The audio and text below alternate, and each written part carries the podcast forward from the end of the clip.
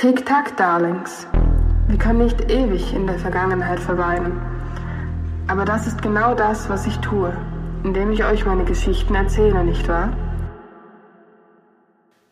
Und was kannst du nicht ertragen? Entscheide, welche der beiden Möglichkeiten schlimmer ist und wähle die andere. Dann ist es egal, als wie schwierig sich deine Wahl erweist. Du kannst zumindest sicher sein, dass du damit etwas noch Schlimmeres vermieden hast. Hallo und herzlich willkommen zu einer neuen Folge des buchigen Podcasts mit Lara und Elli, wie geht es dir heute? mir geht's gut und dir? Ja, mir auch, danke schön. Sehr schön. Über So. was reden wir denn heute, Lara? Ja, göttlich. Göttlich verdammt, göttlich verloren und dann göttlich verliebt. Diese Reihenfolge. Genau. Soll ich zuerst mal die Zusammenfassung vorlesen? Ja, mach du das. Sehr schön. Eine neue Familie ist auf der kleinen Insel in Nantucket gelandet. Alle sind sehr aufgeregt, denn die neue Familie soll sehr gut aussehende Kinder haben. Helen ist unbeeindruckt und lässt das Getuschel über sich ergehen. Doch als sie Lukas Delos zum ersten Mal sieht, erfasst sie eine ungebändigte Wut und sie springt ihn an wie eine Furie. Sie weiß, dass sie ihn aus tiefstem Herzen hasst, obwohl sie sich noch nie begegnet sind. Bei einer späteren, fast tödlichen Auseinandersetzung sind die Gefühle allerdings wie verflogen. Lukas erklärt Helen, dass sie ein Skion, also ein Halbgott ist. Und das Schicksal nimmt seinen Lauf. Ja, Lara, das ist dein Lieblingsbuch. Erzähl mal, worum geht's? Also es ist ein etwas komplizierter Ablauf in das Ganze. Und äh, deswegen habe ich mir überlegt, dass ich vielleicht zuerst einmal die Charaktere, auf die Charaktere eingehe, dass man etwas schon ein bisschen weiß und danach auf den Ablauf eingehe. Mhm. Also äh, die Protagonistin ist eigentlich Helen Hamilton. Ja. Sie ist äh, 16 Jahre alt zu Beginn, sie wird dann 17. Äh, Sie hat blonde Haare, bernsteinfarbene Augen. Genau, und eigentlich mehr weiß man zu Beginn auch nicht von ihr. Auch ein weiter, weiterer Charakter oder sehr wichtiger Charakter ist der Lukas Delos. Er ist 17 Jahre alt, er hat äh, schwarze Haare und blaue Augen. Er ist ein Halbgott, ein Skion, wie Elisa in der Zusammenfassung schon vorgelesen hat. Er kommt aus dem Hause Theben und er kann fliegen und ist ein Falschfinder. Kurz gesagt, Falschfinder, die, wenn man sie anlügt, dann hören sie das oder sie spüren es, genau, genau, sie spüren es. Dann gibt es ähm, seinen Cousin, den Hector Delos. Mhm. Der ist äh, 17 Jahre alt, blond, hat blaue Augen, er ist aus dem gleichen Haus, logischerweise. Er kann im Wa unter Wasser atmen und das äh, Licht beugen. Dann äh, haben wir den Bruder von Hector, das ist der Jason Delos. Der ist 16 Jahre alt, hat braune Haare, graue Augen. Äh, seine Skills sind äh, vor allem das Heilen. Zusammen mit seiner Zwillingsschwester Ariadne können sie heilen. Er kann auch unter Wasser atmen und äh, kann sich im Verlauf der Geschichte dann sogar noch in einen Delfin verwandeln. Dann eben die Zwillingsschwester, das wäre die Ariadne. Sie ist 16 Jahre alt. Sie hat kastanienbraune oder kastanienrote Haare, äh, braune Augen und sie kann vor allem heilen. Das ist eigentlich so ihre, ihre Hauptgabe. Dann gibt es äh, die Freunde von Helen. Das wären einmal die Claire Aoki. Sie ist 16 Jahre alt, ähm, typisch asiatisches Aussehen, denke ich mal. Ähm, mit schwarzen Haaren, dunkle Augen und sie ist eigentlich ein ganz normaler Mensch. Weist sich aber in der Geschichte noch als sehr nützlich. Genau, ist eigentlich die beste Freundin von Helen seit klein auf und sie ist eigentlich auch die, die schon von Anfang an weiß, dass Helen Gaben hat. Helen weiß das selber nicht, Mhm. dass sie äh, ein Skion ist. Dann gibt es noch den, ähm, auch ein guter Freund von Helen, das ist der Matt Mills. Der ist 16 Jahre alt, der hat bra äh, braune Haare und ja, der, der wird in der Geschichte, dann erfährt er auch noch so seine Aufgabe in dem ganzen ähm, Trojanischen Krieg. Also vielleicht zuerst mal, es geht hier um griechische Mythologie, also ist sehr abhängig von dieser griechischen Mythologie. Die Bücher sind eigentlich von einer Begebenheit in der griechischen Mythologie abhängig, nämlich von der Helena von Troja. Die ähm, hat ja den Trojanischen Krieg eigentlich ausgelöst, weil sie ähm, fremdgegangen ist mit äh, Paris, hieß Mhm. der. Und das hat den ganzen, also kurz gefasst, den äh, griechischen oder den Trojanischen Krieg ähm, ausgelöst. Genau, und das ist eigentlich ähm, so die Hauptbegebenheit aus dem geschichtlichen Aspekt, in Anführungs- und Schlusszeichen. Das hat so einige Parallelen im Sinne von, dass äh, die Häuser, das sind die verschiedenen Blutlinien der Halbgötter, die dürfen sich zum Beispiel nicht verbinden. Das war so ein Pakt, nachdem der Trojanische Krieg vorbei war, haben die Götter eigentlich bestimmt, dass sie sich nicht mehr einmischen durch ihre, also eigentlich ihre, wenn sich Götter mit Menschen paaren, dann gab es diese Skions oder diese Halbgötter. Die sind eigentlich menschlich, aber mit gewissen Fähigkeiten. Und die dürfen sich nicht mehr vereinen, im Sinne von die verschiedenen Häuser, also das Haus von Theben gibt es, das Haus von Atreus, ja. Und wenn die sich eben wieder verbinden, im Sinne von zum Beispiel eben Lukas und Helena, Mhm. sich äh, paaren oder ja, zusammenkommen, dann bricht quasi wieder der Krieg aus. So war die Überlieferung. Mhm. Im Verlauf der Geschichte wird sich das ja dann noch ändern. Ja. Und ähm, deshalb durften eigentlich, also das ist eigentlich auch die Hauptstory, ich sage wieder das klassische Liebesgeschichten-Thema, wie Alice am liebsten hat, Mhm. dass ähm, sie sich nicht ver oder sie dürfen sich nicht ineinander verlieben. Natürlich machen sie es doch, das war ja klar. Aber ähm, sie, dürfen, sie dürfen das offiziell eigentlich nicht. Ja. So, genau. Des Weiteren gab es die äh, zweite Überlieferung. Und zwar, wenn ähm, ein Haus die anderen drei Häuser in dem Sinn auslöscht, komplett, also es gibt keine Skions mehr aus diesen Häusern, Ja. dann erhebe sich wieder Atlantis aus dem Wasser. Das sei, also sie bekommen Okay. dann quasi ihre eigene Welt, Mhm. Atlantis. Ja. Das, das erfährt man ja dann in der Geschichte auch noch, wie das interpretiert war. Genau. Aber ähm, eigentlich so aus dem Grund haben dann auch das Haus von Theben ist eigentlich noch so, also sie dachten zumindest, sie wären noch das einzige Haus, das lebt. Mhm. Weil sie haben sich wirklich dann bekriegt und die 100 Cousins oder Cousin haben sich äh, vereint. Also die vom, das sind die 100 Cousins ist eigentlich eine Gruppe innerhalb von dem Haus von Theben. Ja. Und die haben quasi dann die anderen Häuser wirklich abgeschlachtet, Ja. kann man so sagen. Mhm. Und haben eigentlich gedacht, dass sie jetzt Atlantis bekommen. Aber Helen war ja dann eigentlich der Beweis, dass, dass sie doch nicht alle erwischt haben. Mhm. Und ja. Aber jetzt eigentlich mal zu der Hauptgeschichte. Beginnen wir mal. Ähm, ich denke, die erste prägnante Szene in dem Buch ist sicher der Wutanfall. Ja. Ähm, Helen wusste zu dieser Zeit noch gar nichts. Also sie, sie, für sie war sie normal. Also irgendwo Ganz normaler. ganz normaler Mensch. Teenager. Genau, mit Teenager-Problem. Und da kam diese neue Familie auf äh, Nantucket. Mhm. Und Helen, als sie das erste Mal den Lukas gesehen hat, überkam eine unbändige Wut. Ja. Sie ist ihn anscheinend wirklich, so wurde es beschrieben, angesprungen wie eine Furie. Ja. Sie hat auch, also die Furien, das hat auch einen, einen Hintergrund, die sieht sie nämlich.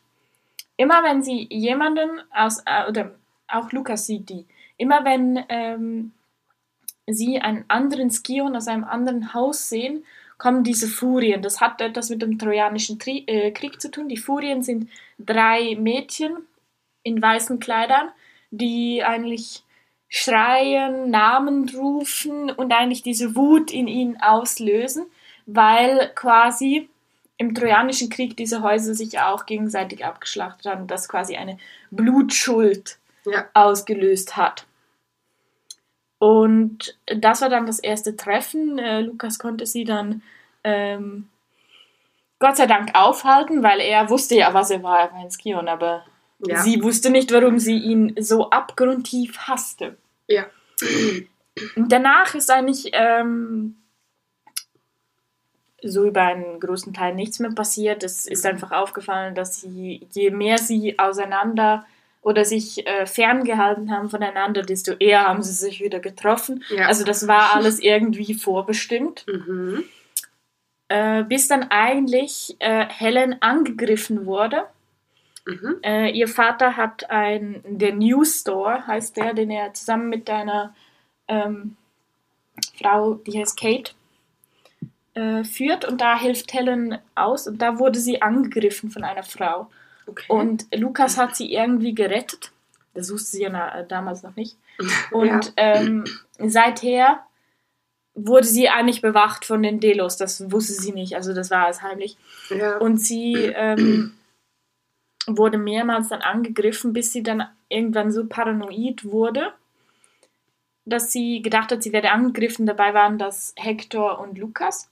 Und dann ist sie so schnell gerannt, wie sie nur konnte, Mhm. an den Strand von Nantucket und ist dann anscheinend, also sie selber hat das gar nicht wahrgenommen, sie ist wie geflogen. Sie ist geflogen in die Luft ja. Hat dann realisiert, dass, dass die Insel immer kleiner wurde unter ihr und ist dann in Ohnmacht gefallen und eigentlich wie ein Stein nach unten gefallen.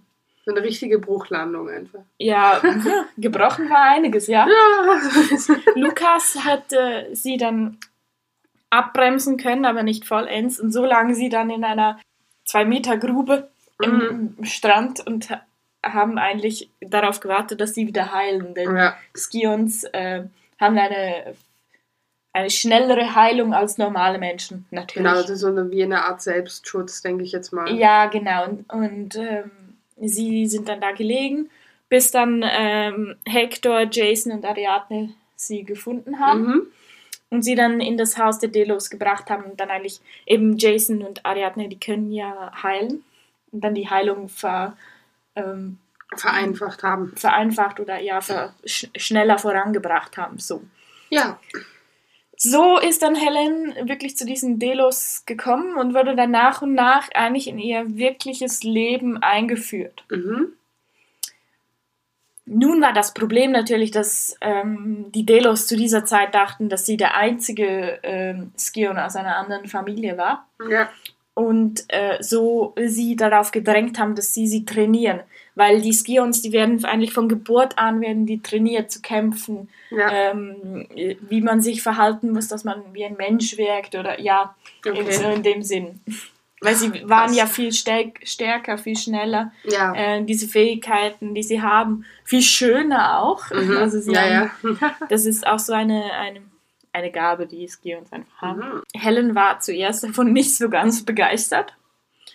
Aber dann, als der äh, Sohn des Anführers der 100 Cousins, Creon heißt er, Ja, genau. auf die Insel kam und sie angegriffen hat, hat sie dann wirklich erkannt, in welcher Gefahr sie eigentlich schwebt. Mhm. Und zwar ein ziemlich großer, ja. Ja, weil äh, ja, Creon war ein Schattenmeister. Ein Schattenmeister, der ist ja nicht, nicht so ganz wie Lichtbeugen, sondern der kann wirklich äh, die Dunkelheit anziehen. Ja. Das Oder heißt, er ja. ist unsichtbar oder verschwimmt im Schatten. Ja, oder es wird einfach alles dunkel Ja. um sich. Ja. Ähm, und ja, dann hat er sie halt entdeckt und sie angegriffen alleine, aber Helen ist anscheinend sehr stark Mhm. und konnte ihn in die Flucht treiben. Aber natürlich ist er dann zurück nach äh, Spanien gegangen, wo die 100 Cousins wohnen Mhm. Und hat die natürlich darüber informiert und so eine Armee gegründet. Helen lernt zu dieser Zeit immer mehr ihre Fähigkeiten einzusetzen, zu kämpfen, obwohl sie eigentlich nicht wirklich kämpfen möchte. Sie möchte Mhm. sich ja nicht eher lernen zu verteidigen Ja, genau. und äh, verliebt sich nebenbei halt auch immer mehr in Lukas. Klar. Das ist doof und er, Ja. er natürlich auch in sie und, und aber sie dürfen nicht und die Familie ist überhaupt nicht begeistert und Ja, ja. das ganze Drama nebenbei. Ja, ja, wie es halt immer so ist. genau. Die Delos-Familie, muss ich vielleicht noch anmerken, gehören nicht zu den 100 Cousins. Mhm. Cousin. Sorry, ich sage immer, Sagen, alles ich sage immer Cousins. Ah. Weil er oder weil diese Familie einfach nicht für das steht, was die, was die erreichen möchten. Also für Genau, sie sind also- die 100 Cousins eine Sekte. Ja, also grundsätzlich eigentlich abschließend zu dem, es gibt einen Kampf, die 100 Cousins haben eine Armee gegründet. Mhm. Es gibt einen Kampf auf der Insel, Ja. ziemlich großen. Und eigentlich die Schlussszene ist eigentlich, dass Hector, das wird jetzt natürlich richtig gespoilert, Hector tötet seinen Cousin, sein Cousin äh, Creon. Ja, und das dürfen die nicht. Genau, das dürfen die nicht, weil ähm, wenn jemand eine andere Person aus seinem Haus, aus seinem eigenen Haus äh, tötet, dann ähm, wird er ausgestoßen. Oder Genau. das ist einfach die größte Sünde, jemandem, äh, jemanden aus der Familie zu töten. So. Genau, also kurz. man darf Leute aus anderen Familien töten, aber nicht Genau, aus seiner aber, eigenen. aber nicht die eigene. Und Genau. Menschen sowieso. halt ja, ja. aber äh, das dann eben nicht. Und das ist eigentlich die Schlussszene vom ersten Buch. Und wir Mhm. haben uns gedacht, wir geben euch, wir erzählen euch mehr über das erste Buch, weil ich denke, das ist so die Grundbasis und danach, dass ihr vielleicht Lust bekommt, auch selber weiterzulesen, weil es wird sehr spannend. Also das Ganze, ich finde, äh, Josephine Angelini hat das wirklich super gemacht mit dem, es bekommt alles einen Sinn. Das stimmt. Äh, ich muss jetzt dazu sagen, Lara hat es, glaube ich, jetzt zum dritten, vierten, Ja. fünften Mal gelesen. Ich Ja, habe es schon einmal gelesen, deswegen sage ich die ganze Zeit, hm, aha, Ah, ja. aha. Ich kann mich an viele Sachen nicht mehr erinnern, das ist schon wieder eine Weile her. Äh, deswegen haben wir jetzt gedacht, ich stelle heute mal die Fragen und Lara beantwortet sie. Ich habe auch noch zwei, drei Fragen vorbereitet. Ah, sehr gut. Wir fangen doch vielleicht gleich mal an. Ich hoffe, ich komme ich komm nicht zu sehr in die anderen Teile rein, weil ich nicht mehr ganz genau weiß, was war der erste, was war der zweite. Mhm. Ähm, wir fangen doch gleich mal mit den Charakteren an. Fandest du gewisse Charaktere besonders sympathisch? Wenn ja, welche? Ja, also besonders sympathisch. Sicher die äh, Mutter von äh, Lukas, Mhm, weil äh, die war ja als einziger nicht ein Mensch. Genau, die stimmt. Die hat ja für ihre ganze Familie. Genau, ja, sie ja. musste dann einfach kochen für alle, weil Ja. wenn du äh, verletzt bist und du heilst, hast du riesigen Hunger. Ja, Diese Frau musste einfach für alle kochen und putzen und, und die, äh, die Götter oder die Halbgötter, die standen da rundherum und wussten gar nicht, wie, ja, Ja, ja. sie war eigentlich der Kern der Familie und deswegen fand ich sie auch besonders sympathisch. Mhm. Äh, wen ich sonst noch sympathisch fand, oder am Anfang weniger, aber eigentlich ab dann, als sie mit einbezogen wurde in das Mhm. Kion-Leben.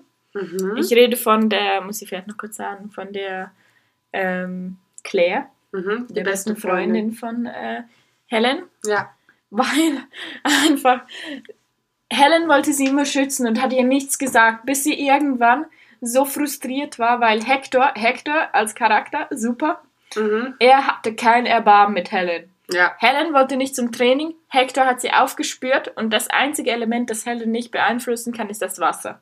genau. Zog sie ins Wasser, hat sie ertränkt und ihr gesagt, jetzt kommst du verdammt nochmal zum Training. So ein Arsch.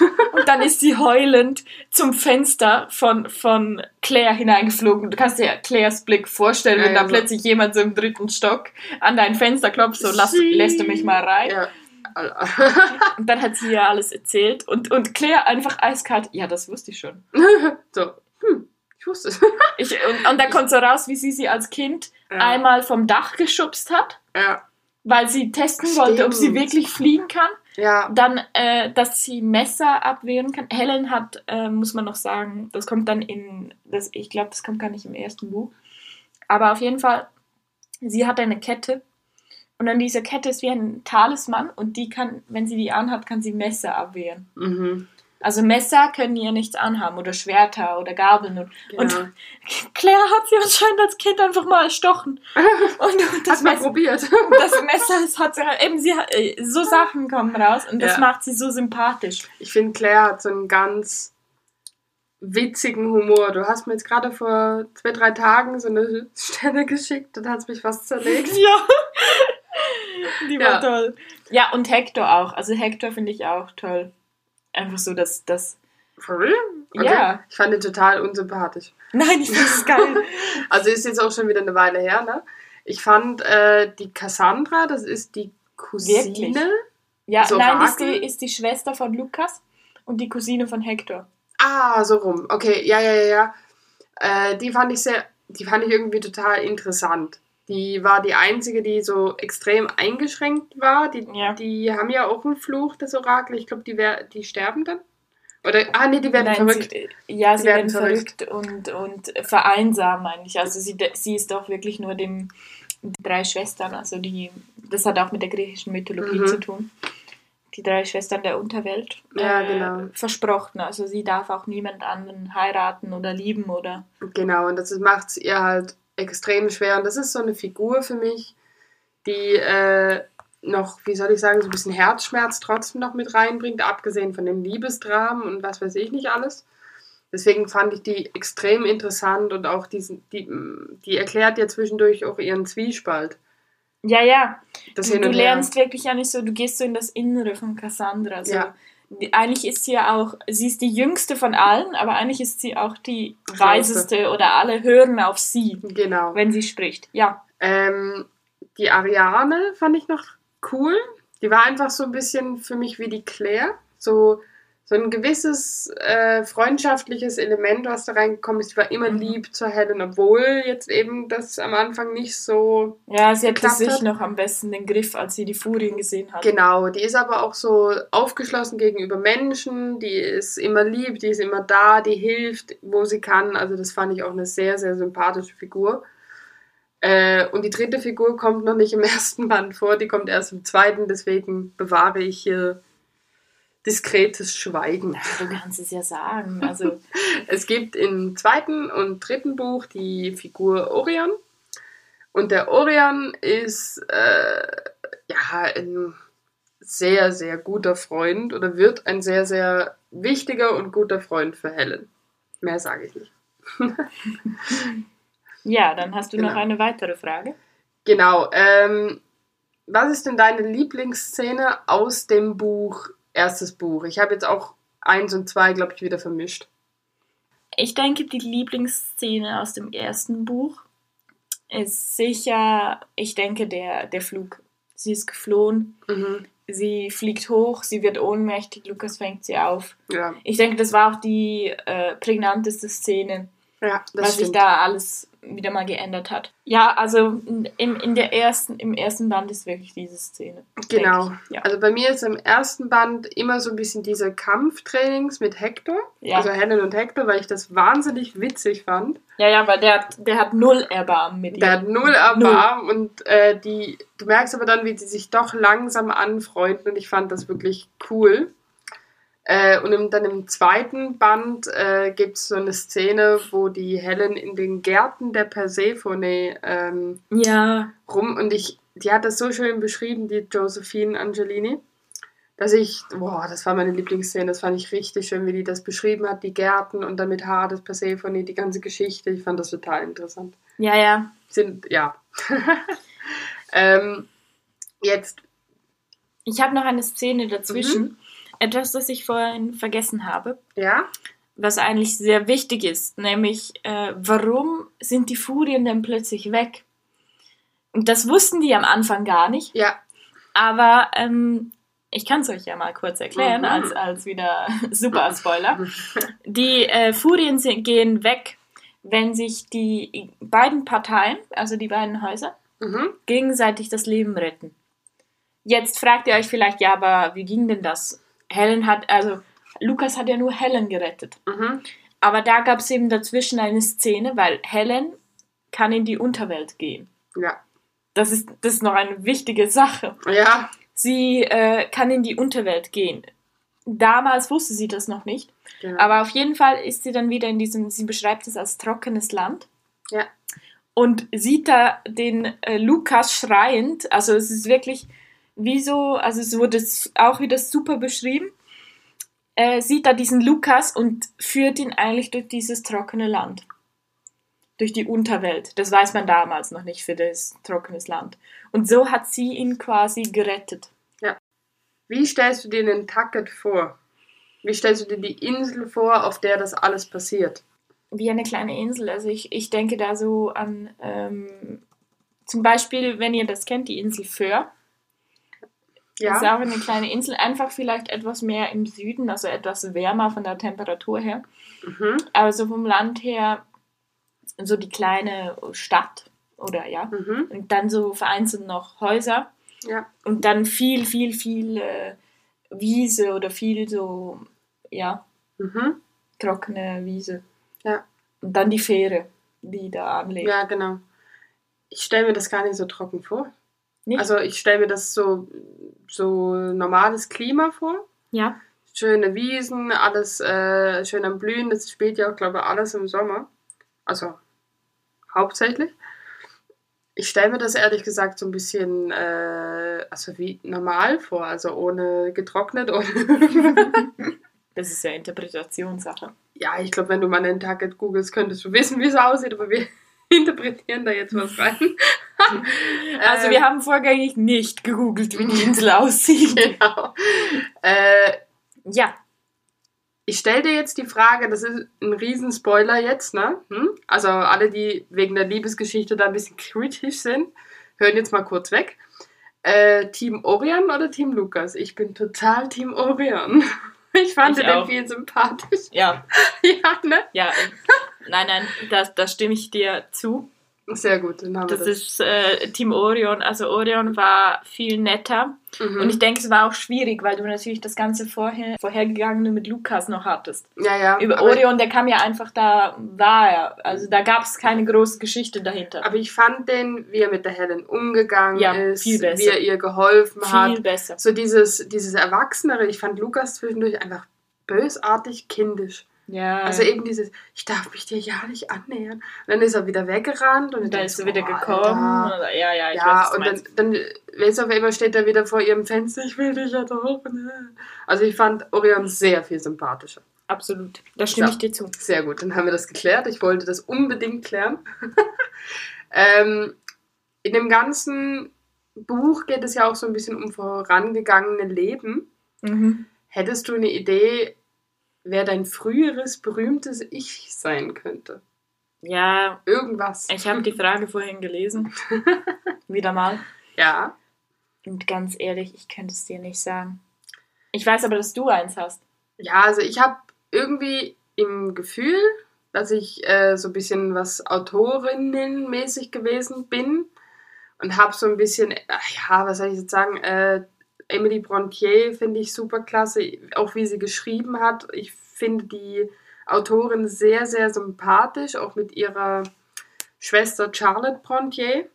Also ich kann mir das so ein bisschen in die Richtung vorstellen, dass ich so ein früheres Ich gewesen bin. Ähm, Also zurück zu, zurück Sehr- zu göttlich. sehr kurzer Abdrift. Äh, wir haben nochmal ein bisschen Abdrift. Äh, wir haben uns ja in den ganzen Büchern ein bisschen mit der griechischen Mythologie auseinandergesetzt. Ja. Welchen griechischen Gott fandest du denn am besten? Oder hast, hast du am sympathischsten gefunden in der ganzen Geschichte oder allgemein? Also eben, wie gesagt, Hypnos. Mhm. Das fand ich Der, aber der sicher, aber auch Hades. Ja, ich fand, Hades den, fand ich auch sehr spannend. ich, fand äh, ich, ich, ich habe meine, meine Lieblingsgötter allgemein und schon immer, seit ich klein bin, sind Hades und Persephone. Die haben Mhm. auch die schönste Liebesgeschichte. Ja. Ähm, in den Büchern zwar nicht so. Also das ist ein bisschen komisch. Also grundsätzlich ist ja, ist ja so, dass der Hades hat ja die Persephone ähm, Gefangen. gefangen. Ja. Also eigentlich ist es ja gar nicht so eine Liebesgeschichte. Also, Das ist ja auch der Grundsatz. Also ich glaube, dass Ja. wenn du wenn du eine Geschichte kennst, in der die sich ineinander verlieben, mhm. ist es wie ein, wie soll ich sagen, eine Interpretation von ja, ja, von jemand anderem. Ja, ja, Mythologie. ja, eben. Von dem her ist es in diesen oder in diesen Büchern ist es so wie sonst auch beschrieben. Mhm. Es ist gefangen genommen. Ja, also eben die zwei waren mir am sympathischsten. Ich fand, ich glaube, Zeus und Poseidon sind ja dann auch irgendwann mal vorgekommen. Ja, aber Poseidon war ganz äh, schrecklich. ja, fand ich irgendwie ganz komisch. Wenn du jetzt, ich habe das recht nah beieinander nach Percy Jackson gelesen, das war komplett anders. Ja, äh, ja, ja gut, alles- da ist ja, da ist ja Poseidon auch sein Vater. Ja, ja, eben. Kleiner Spoiler für alle Percy Jackson, die noch nicht. Die haben den sicher den Film schon Ja. gesehen. Ja. Ähm, genau, jetzt kommen wir so ein bisschen auf die Autorin nochmal zurück, auf die Josephine Angelini. Ja. Wie gefällt dir denn der Schreibstil von der Josephine? Ich finde, du, du tauchst wirklich ein in diese Welt. Sie, sie hat so einen interessanten Schreibstil. Ich, ich habe es jetzt auch wieder gemerkt, die Zeit fliegt. Ja. Du liest die Seiten, also das fließt wie Butter. ja, was soll ich sagen? Wirklich, du, du, du beginnst ja. am Anfang und, und, du merkst dann so nach, du tauchst in der Geschichte ein, schaust ja. zwischendurch mal, wie weit du gelesen hast und das habe doch schon, äh, Buch schon fast durch. Weißt du, wie ich meine? Ja. ja, das stimmt. Also ich muss auch sagen, ich habe es ja im Meeresglühen schon mal erwähnt. Göttlich war eine äh, Empfehlung von der Lara damals, wo wir gesagt haben, wir müssen mal mehr zusammen lesen. Ja. Äh, und es hat mir sehr, sehr, sehr, sehr, sehr gut gefallen, vor allem weil ich mich eben auch für griechische Mythologie interessiere. Ja, ich eben auch. Ja. Deswegen, ich fand den Schreibstil sehr angenehm. Du hattest die drei Bücher extrem schnell durch. Und trotzdem ist es immer spannend, weil sie verrät nicht zu viel. Genau, also es also war es bis zum Ende spannend. Genau, aber sie, sie im, im dritten Teil wirklich wird nochmal alles aufgearbeitet. Genau. Also eben, es kommt alles raus, dass eben Helen ja. in die Unterwelt geht. Warum genau. Atlantis, was mit der Interpretation zu Atlantis gemeint ist, ist wirklich, es ist, es ist wirklich toll. Du, du, keine Frage wird offen gelassen. Mhm. Also wenn ihr die gelesen habt und ihr noch eine Frage habt, Stell, äh, stellt sie uns, aber so wie. Also vor allem Lara. ja, aber ich meine, ich meine, so im Grundsatz, also ich glaube, bei die, die ging es auch so. Die wurden mhm. auch, alle Fragen wurden beantwortet, die man ja, hatte während dem Lesen. Das stimmt. Äh, eben die, ja, also das, die zweite Hälfte des dritten Buchs erklärt sehr, sehr viel. Also du musst wirklich die zwei Bücher vorher doch recht aufmerksam gelesen haben und dir die Fragen gestellt haben und dann bist du so. Pff, ja. macht alles auf einmal Sinn. Ja. Ähm, genau. Jetzt die von mir letzte Frage noch. Mhm. Findest du oder finden sich denn äh, Anknüpfungspunkte vom Buch an das Leben der Autorin? Ja, okay. ganz klar. okay. Nein, nein, äh, diese Frage habe ich mir auch gestellt mhm. und habe dann mal die äh, Biografie von der Josephine Angelini mal kurz gegoogelt. Ja, ja. Und sie hat tatsächlich ähm, angewandte Theaterwissenschaften studiert mit dem Schwerpunkt griechische Mythologie mhm. und hat so dann eigentlich ihre Liebe für die griechische Mythologie auch entdeckt ja. und hat so dann angefangen, die äh, Bücher göttlich äh, zu schreiben. Ja, cool. Ja, äh, cool. ja gut, musst du auch. Ja, Ganz ja. ehrlich, so viele äh, Details wie in diesen drei Büchern beschrieben ja. ist, das, das schüttelst du nicht mal kurz. Nee, das nee. Ich sag, du, das googelst du nicht mal kurz erstmal. Nein, ist ja wahr. Ja. Da musst du schon etwas Wissen haben. Gerade genau. wenn es natürlich so viele Leute gibt, die sich für griechische Mythologie interessieren. Mhm. Das ist mhm. natürlich ein Bereich, ja, was sie aber auch wirklich super umgesetzt hat. Ja, das hat. stimmt. Also die hat das wirklich äh, sehr akkurat beschrieben. Ich habe auch noch eine Frage. Mhm. Siehst du Parallelen zu anderen Büchern? Also ist wieder das gleiche wie Meeresglühen. Ich finde, es gibt so eben, wie gesagt, treffen aufeinander, verlieben sich, bla Das ist dieses Schema, von dem ich spreche. Ich fand aber, ähm, dass es doch anders war als die meisten Jugendliebesbücher. Also jetzt wirklich etwas Vergleichbares habe ich noch nicht gelesen. Ja, also vergleichbar ist immer schwierig. Genau. Ich habe per Zufall, mhm. als ich es jetzt nochmal für den Podcast gelesen habe, mhm.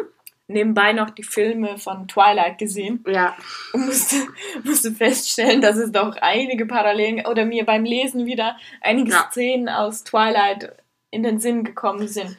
Eben ja. das mit dem mit den Fähigkeiten. Also er ist übernatürlich und sie, sie ist normal. Sie dachte, sie sei normal, genau. genau. Und sie lernt dann eigentlich alles kennen oder wie bei Twilight wird verwandelt. Ja, genau. Es und natürlich von der Thematik her, also die griechische Mythologie findest ja. du nicht neu.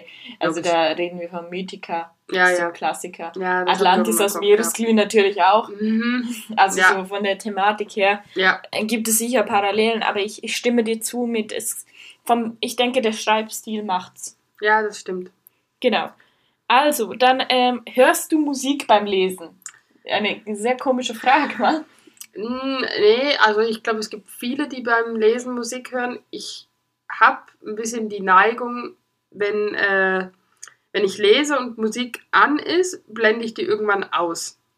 Also Ja. dann nerv, nervt mich nicht. Wenn ich aber mich beim Lesen konzentrieren muss, weil es ein etwas komplexeres Thema ist, Ja. merke ich, dass ich dann die, die, die Songs, die lenken mich total ab und dann höre ich klassische Musik. Weil ich, mich das nicht so ablenkt.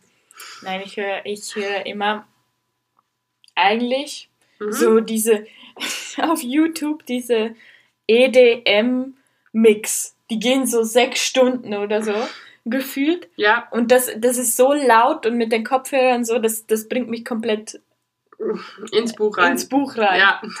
Ja, und so, das habe ich bei Göttlich, habe ich das gemacht. Jetzt in der Zwischenzeit höre ich eigentlich normal Spotify. mhm. Ähm, habe aber ein Lied gefunden, jetzt um den Ja. ähm, Exkurs zu Göttlich wieder zurückzufinden. Mhm. Ähm, habe ein Lied gefunden, das, das für mich das Lied von, von der Trilogie ist. Ja. Nämlich äh, When the Beat Drops Out von Marlon Roudette. ja, Du hast es vorgängig auch gehört. hab's gehört. Und ich fand, es passt sehr, sehr gut. Also ich habe das auch nicht, ich, also, wo sie mir geschickt hat, ich so, hä? Und wenn du aber drüber nachdenkst, passt wirklich gut. Ja, und vor allem besser als, als also der Verlag, der Dresdler Verlag, hat ein, eine, ja, ein Lied zu der Göttlich-Trilogie eigentlich äh, gemacht. Das Lied heißt Where Do I Belong und kann man eigentlich äh, googeln. Demigoddess heißt die, äh, die Band. Mhm. Und ich habe mir das angehört und dachte mir, also der Text, wenn du den liest, denkst du, ja, in dem Thema geht es darum, darum, wo gehöre ich hin? Und das ist ja auch ein Thema, aber Ja, das Lied an sich war einfach nein. ich musste vorhin lachen, ich wollte es dir vorher noch nicht sagen, weil wir es ja vorher noch angehört haben. Es hat mich extrem an H2O, die Meerjungfrauen. Ja, ja ist ja wahrscheinlich auch zu der gleichen Zeit hin. Auf jeden Fall äh, das Lied When the Beat Drops Out Ja. einiges besser als, als das Lied, das, Das sie ausgewählt haben. Wäre wahrscheinlich aber zu teuer gewesen, um Ja. alle Roudette dafür zu bekommen. Ich denke auch, ja. Ich denke, wenn ihr ein paar Szenen sehen wollt, in einem Musikvideo kommt auch Helen vor. Mhm. Es ist, das fand ich das Einzige, was eigentlich spannend war. Ja, Auch wenn es etwas zusammengewürfelt wirkte. ja, ja, es war so Joggen, Abheben, ja, Genau. genau. Mehr was nicht. Dann äh, sag doch mal die Bewertungen der Bücher. Ja, also ich habe hier ähm, zu einmal die verschiedenen Online-Stores oder Mhm. Verkaufshäuser. Ähm, Januar, Stand Januar 22. Ja. Äh, alle viereinhalb Sterne. Ui, ui, ui, ui. Gehst du damit ein? Ja, muss ich jetzt sagen. Also ich fand das äh, sehr, sehr gut. Ich würde es auch wieder lesen. Ja. Ich habe mir es auch jetzt nochmal neu bestellt. Ich habe das damals von Lara ausgeliehen. Ja, genau. Äh, ich gehe mit ein. Das war ein, das war wirklich sehr, sehr gut. Also ich habe hier noch wieder mal von der Sehr lesejury.de gut, sehr gut. ein paar ähm, Kategorien, also ein paar Bewertungen. Mhm. Ich sage jetzt die vom ersten Teil, die anderen zwei Teile sind etwa gleich. Ja, Cover, viereinhalb. gehe ich ein. Ja, ist okay. Also, da Ich fand fand- ich Meeresglühen besser. Okay, ich fand jetzt göttlich, äh, du hast hier die Hardcover-Ausgabe. Ich fand Ja. das sehr, sehr schön, auch mit den Details drin. Ja. Also, muss ich sagen, wäre ich jetzt bei viereinhalb auch.